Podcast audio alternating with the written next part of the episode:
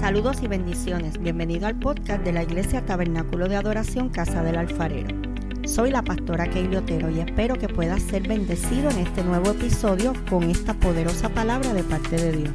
Si es así, recuerda compartirla con un amigo. Dios te bendiga. El tema de hoy, aunque asusta, es una lucha cuerpo a cuerpo. Utilizando de base bíblica, porque no tenemos lucha contra sangre y carne, sino contra potestades, contra los gobernadores de las tinieblas de este siglo, contra huestes espirituales de maldad en las regiones celestes. Cuando vamos a identificar a nuestro enemigo, no importa la traducción de la Biblia que usemos. Y hay una palabra que es la, misma en casi todas y es la palabra luchar. La palabra luchar es semejante en varias interpretaciones de la Biblia o varias traducciones. La palabra que Pablo usó original en griego es palé, que se usa para referirse a una competencia deportiva o para una pelea entre contrincantes. Un contrincante, ¿verdad? Es el que se está enfrentando a ti. Es una lucha cuerpo a cuerpo es un combate mano a mano con el objetivo de derribar y vencer al rival. O sea que cuando nosotros hablamos de guerra espiritual, cuando nosotros hablamos de luchar con el adversario, tenemos que saber que va a ser una lucha de dos. Es el enemigo, es Satanás contra mí. Y es una lucha cuerpo a cuerpo. Y yo tengo que entender que el objetivo de Satanás es derribarme. Y a veces la gente viene donde mí. Mira, hermano, son 13 años de pastorado y usted no sabe la cantidad de gente que ha venido. Pastora, tengo una lucha. Pastora, se levanta este, se levanta el otro, se levanta. Y uno dice, wow. ¿Qué nosotros le podemos recomendar como pastores? Hay que orar hay que interceder, hay que leer la palabra, porque como pastora yo sé que esa lucha es espiritual. Como pastora yo sé que lo que hay detrás de ese ataque de un vecino, de un esposo, de un compañero de trabajo, de un hermano, de un amigo, es Satanás. El que está tratando de destruirnos. Mira hermano, él no quiere tumbarnos, él no quiere desviarnos, él quiere matarnos. Ese es su fin. Y más aún cuando somos un peligro para Él en el mundo espiritual. Cuando predicamos, cuando somos pastores. Los que tienen aquí llamado a pastorado, prepárense. Una vez usted, entra al pastorado, los ataques van a ser bien diferentes. Porque entonces la lucha es distinta. Ya no lucho para derribar a la hermana Kaylee, ahora lucho para matar a la pastora Kaylee. ¿Ves? El enemigo viene a derribar y a vencer a su rival que somos nosotros, pero no nos puede matar. ¿Usted escuchó eso? El diablo nos puede derribar, pero no nos puede matar. Porque el único que tiene el poder de quitarnos la vida se llama Cristo. Nadie más nos puede quitar la vida. Así que tranquilo, tranquilos porque podemos estar caídos, derribados, pero no muertos. Créanme que cuando yo he estado en ese escenario, caída, uno cree que se va a morir, pero no se muere nada. no se muere nada. Uno cree que está, wow, de esta no me levanto. ¿Sabe qué? Nos levantamos, sí. Nos levantamos, gloria a Dios. Mire, lo que sea con lo que estés luchando no es tu verdadero problema. Aquello que percibimos usualmente no es el verdadero conflicto.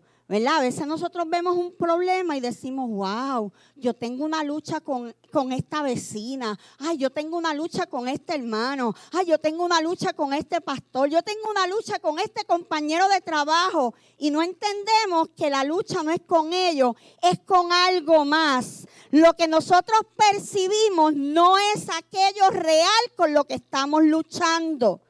Así que la manera de poder identificar a nuestro enemigo es pedirle al Espíritu Santo que nos ayude. aunque luchemos con eso de diferentes maneras, ya sea verbal, emocional, financieramente e incluso físicamente, estamos perdiendo energía y tiempo valioso que deberíamos invertir en el verdadero enemigo. Mire, iglesia, yo he estado ahí. Yo he estado ahí. Yo me he involucrado en una guerra contra aquel, contra el otro, contra esto que dijeron, contra aquello que pasó. Y a la larga es tiempo que uno pierde, es energía, son emociones que se enferman cuando no estamos viendo el verdadero enemigo, lo que está detrás, lo que está detrás de la cortina. El verdadero culpable, aquel que está tras bastidores, susurrando, tirando, hablando, pero también tras bastidores está el Espíritu Santo de Dios diciéndonos, tranquilo, esta es la estrategia que vas a usar, tranquilo que no vas a morir en el proceso, cálmate que yo sigo estando aquí, tranquilo que yo te he dado las herramientas y ya yo te di la victoria. Todo lo que ocurre en este mundo visible y físico está relacionado a una lucha invisible. Este enemigo puede ser invisible, pero no es una ficción. Hermano, mire, esta es la generación del que si yo no lo veo, pues no existe. Pues déjame decirte, por eso es que hoy en día hay tanto ateo. Ah, yo nunca he visto a Dios, pues no existe. Ah, yo no he visto al Espíritu Santo, pues no existe. Y asimismo los he oído decir, el diablo, eso no existe, ah, esos son inventos. Tengamos cuidado porque el hecho de que no lo veamos no quiere decir que no existe. Nosotros tenemos un Dios real. Hay un Espíritu Santo que es real, pero también hay un diablo y unos demonios que son reales también.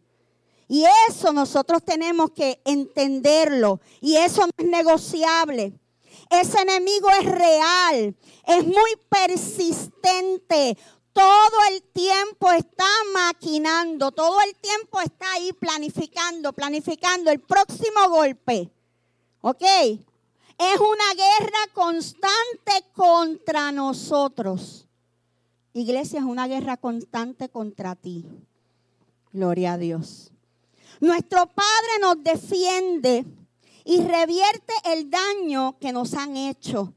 Si quieres ganar esta batalla, debes saber y entender que estás conectado a una fuerza espiritual mayor y más poderosa. Nosotros con nuestra propia fuerza no podemos vencer al enemigo, pero hay uno que está en nosotros, que está con nosotros, que está sobre nosotros, que se llama Espíritu Santo, que se llama el poder de Cristo, que se llama Dios, que es el que vence por mí, es el que pelea mi batalla. Esa es una fuerza mayor y más poderosa que la que me está atacando. Siempre, oiga bien, y siempre es una palabra absoluta siempre el Espíritu Santo de Dios va a ser más poderoso que lo que sea que estemos batallando. ¿Cómo vencemos? Por medio de la oración. Es una de las herramientas, de las armas, la oración, la intercesión. Esta serie que estamos predicando nos va a llevar a conectarnos con esa parte tan importante de la oración. El Padre nuestro es un modelo de lo que debe ser nuestra oración. El Padre nuestro comienza como dando, eh, dándole honra al Señor, Padre nuestro que estás en los cielos, santificado sea tu nombre. Empezamos que adorando reconociendo quién Él es. Venga a nosotros tu reino. Ah, o sea, dame las bendiciones. Hágase tu voluntad. Tú eres el que tienes el poder, el dominio. Tú eres el que haces tu voluntad en mí. Así en el cielo como en la tierra. El pan nuestro de cada día, dámelo hoy. O sea, suple mis necesidades. Señor, mira, suple mi alimento, suple mi economía. Bendice a mis hijos. Ahora, no nos dejes caer en tentación tenemos que orar así. Señor, líbrame de la tentación. Porque una de las estrategias que más usa el enemigo es la tentación. Señor, no me dejes caer en tentación. Señor, líbrame del mal. ¿Qué es el mal? El pecado. Mira, hermano, yo, yo, lloro. Señor, líbrame del orgullo, de la vanidad. Líbrame del adulterio, líbrame de la fornicación, líbrame de la pornografía. Esas son sus armas. Pues entonces, como ya yo las sé cuáles son, Señor, líbrame del adulterio. Líbrame de la fornicación, líbrame de tocar tu dinero, líbrame de la murmuración, líbrame de la envidia. Y entonces, cuando nosotros conocemos cuáles son las altimañas de nuestro enemigo, con qué es que nos quiere atacar, sabemos cómo orar. Mire, muchos de nosotros luchamos con el desánimo para orar, con la supuesta falta de tiempo. Nos encanta hablar. Somos, podemos tener una conversación de muchas horas por teléfono. Podemos hablar por Facebook. Podemos estar tomándonos un café cuatro horas hablando. Pero cuando se trata de orar, hermano, ni diez minutos. ¿O soy yo la única? Hermano, nos pasa a todos. Por eso es que hay que empezar a trabajar con esas áreas de nuestra vida. Pues si lo que podemos orar son 15 minutos, pues Señor, 15 por la mañana, 15 a mediodía y 15 por la tarde, por lo menos son 45.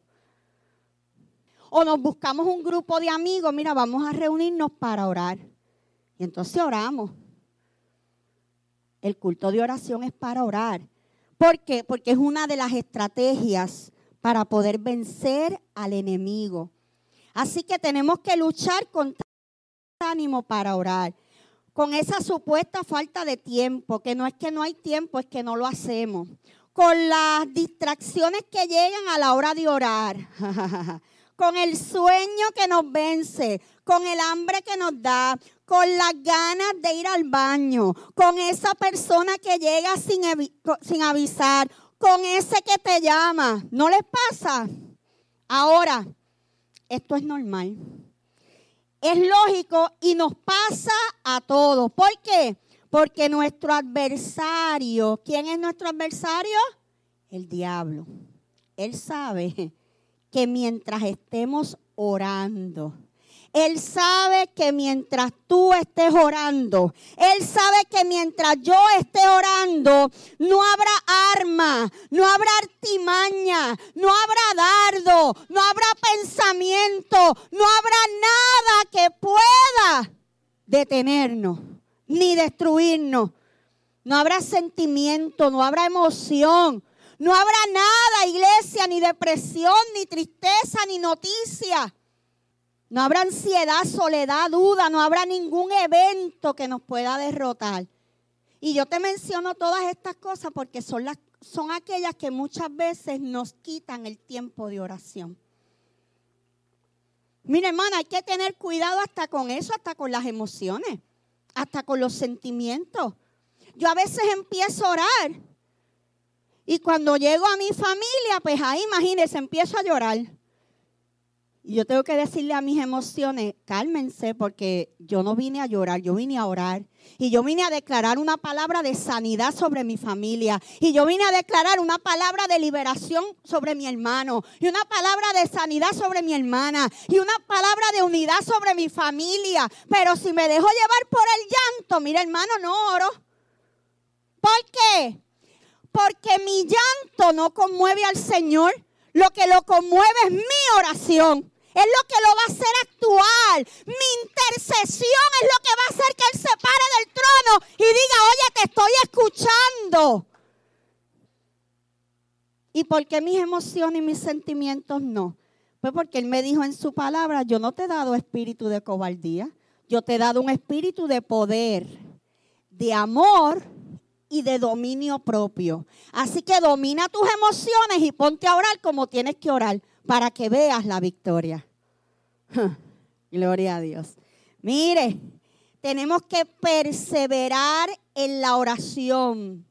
hay que insistir en la oración.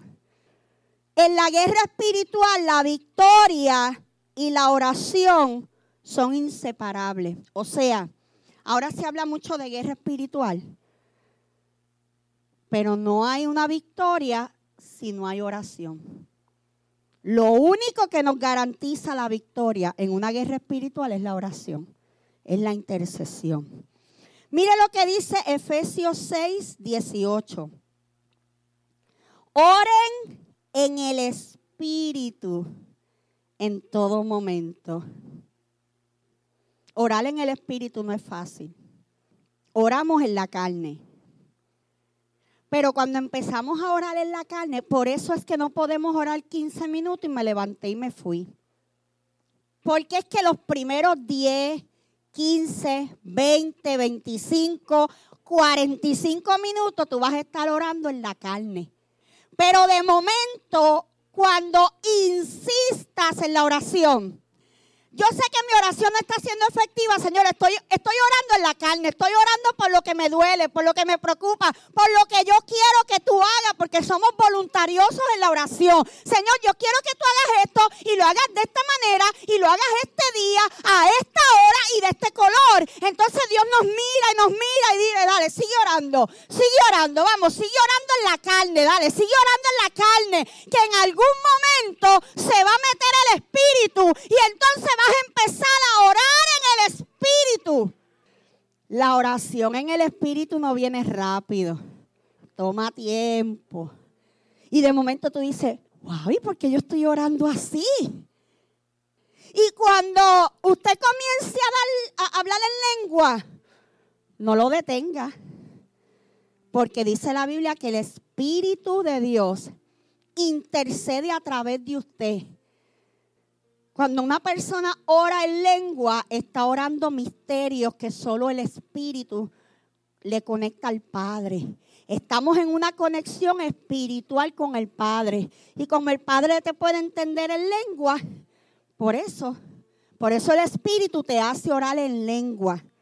Así que es importante perseverar en la oración, insistir.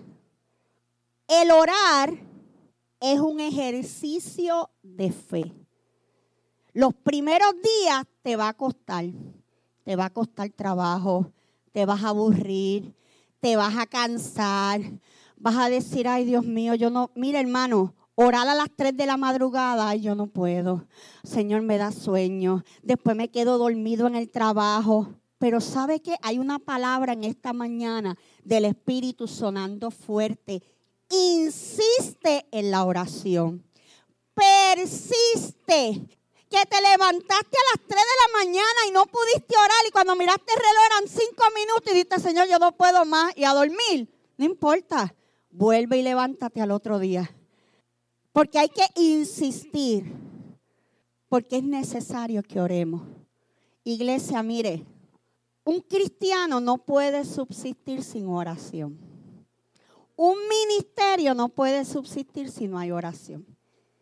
Una iglesia no puede subsistir sin oración. Como dice Efesios, orar en todo momento, todo momento, peticiones, ruegos y perseverando en la oración. No nos podemos quitar, no nos podemos rajar, como decimos por ahí. Mire, el soldado cristiano se prepara para la batalla se fortalece y recibe órdenes a través de la oración. Mire qué importante. La oración nos prepara, la oración nos equipa, pero la oración, a través de la oración es que vamos a recibir las órdenes. El Espíritu Santo nos va a ayudar. La comunicación con Dios que en términos de guerra viene a ser nuestro comandante. ¿Ok? Esa comunicación con nuestro comandante debe ser constante para fortalecernos y recibir sus órdenes y las estrategias que debemos seguir. Hay una gran diferencia entre estar caído y estar derrotado. Al caído lo tumbaron al suelo, ese se cayó, está batido, está decaído, pero sigue vivo. Pero una persona derrotada, es, ese está vencido, ese está destrozado, ese está roto, arruinado en salud y bienes. Mire, eso yo lo busqué en un diccionario. Ejemplo, para los que les gusta aquí el baloncesto. Cuando un equipo de baloncesto juega, y hay algo bien interesante y es, yo le llamo, le llaman el efecto cancha. Un equipo de baloncesto está, está casi probado que va a jugar mejor en su cancha, en la de su pueblo, que en la cancha de otro lugar. Entonces, nosotros necesitamos equipos de oración, gente que se una a orar con nosotros, gente a la que yo le pueda decir, tú te puedes unir conmigo en oración. Mira, yo tengo esta situación, tú puedes orar conmigo. ¿Por qué? Porque mientras más seamos en la misma cancha, las voces que vamos a escuchar son las voces correctas. Muchas veces cuando estamos solos en nuestra batalla espiritual, mira hermano, el enemigo se luce porque sabe que estamos solos. Y entonces empieza a gritar, empieza a susurrar, empieza a hacernos bullying. ¿Por qué? Porque él sabe que las palabras que salen de su boca y llegan a nuestro pensamiento nos van a turbar y nos van a desviar de la oración. Nos van a desviar y nos van a, quitar las herramientas para poder luchar esta batalla. Yo quiero decirte que cuando nosotros luchamos nuestra guerra espiritual, es más mental que nada. No es física, hermano. Es mental. Es espiritual. Efesios 1 17 al 22, y lo voy a leer en la nueva versión internacional, dice, pido que el Dios de nuestro Señor Jesucristo, el Padre glorioso, les dé el espíritu de sabiduría y de revelación para que conozcan mejor. Pido también les sean iluminados los ojos del corazón para que sepan a qué esperanza Él los ha llamado, cuál es la riqueza de su gloriosa herencia entre los santos y cuán incomparable es la grandeza de su poder a favor de los que creemos. Ese poder es la fuerza grandiosa y eficaz. Mira hermano, mire lo que Pablo está pidiendo. Pablo dice, yo le pido al Señor que les dé a ustedes un espíritu de sabiduría y de revelación. Hermano, ¿cómo nosotros recibimos ese espíritu de sabiduría y revelación? A través de la oración, no hay de otra. El enemigo sabe, porque el Espíritu nos va a dar sabiduría y revelación. Por eso es que el enemigo no quiere que oremos. Escucha, iglesia, el diablo no quiere que tú ores. El diablo no quiere que yo ore. Porque mientras yo oro, el Espíritu me va a dar sabiduría. El Espíritu me va a dar revelación. El Espíritu me va a dar las estrategias, las herramientas para dirigirlos a ustedes, iglesia. Por eso Él no quiere que yo ore.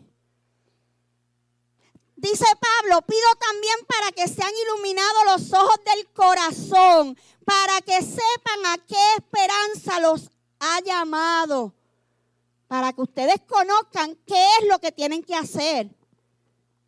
Nosotros como iglesia tenemos que saber cuál es nuestro llamado. Y yo no estoy hablando de pastor, evangelista. Como iglesia, nuestro llamado es ser la luz del mundo. Es ir a buscar al perdido. Es ir a buscar al, al que está muerto en delitos y en pecados. Cuán incomparable es la grandeza de su poder a favor de los que creemos. Ese poder es la fuerza grandiosa y eficaz. Hay una grandeza grande en creer. ¿Y sabe cuál es esa, ese poder? Que la Biblia dice, para el que cree todo es posible. Así que una de las estrategias que el enemigo va a utilizar es que no creamos. Nos va a quitar la fe para creer. Nos va a quitar la esperanza para creer. Gloria a Dios. Que Dios ejerció en Cristo cuando lo resucitó de entre los muertos y lo sentó a su derecha en las regiones celestes. Ese poder nos lo dio Dios a través de Cristo, muy por encima, oiga esto iglesia. Pablo le está hablando a los efesios que conocían de guerra, que conocían de gobierno, que conocían de autoridad. La gente de Éfeso conocía el sistema operativo de la autoridad, de los guerreros, de los gobernantes.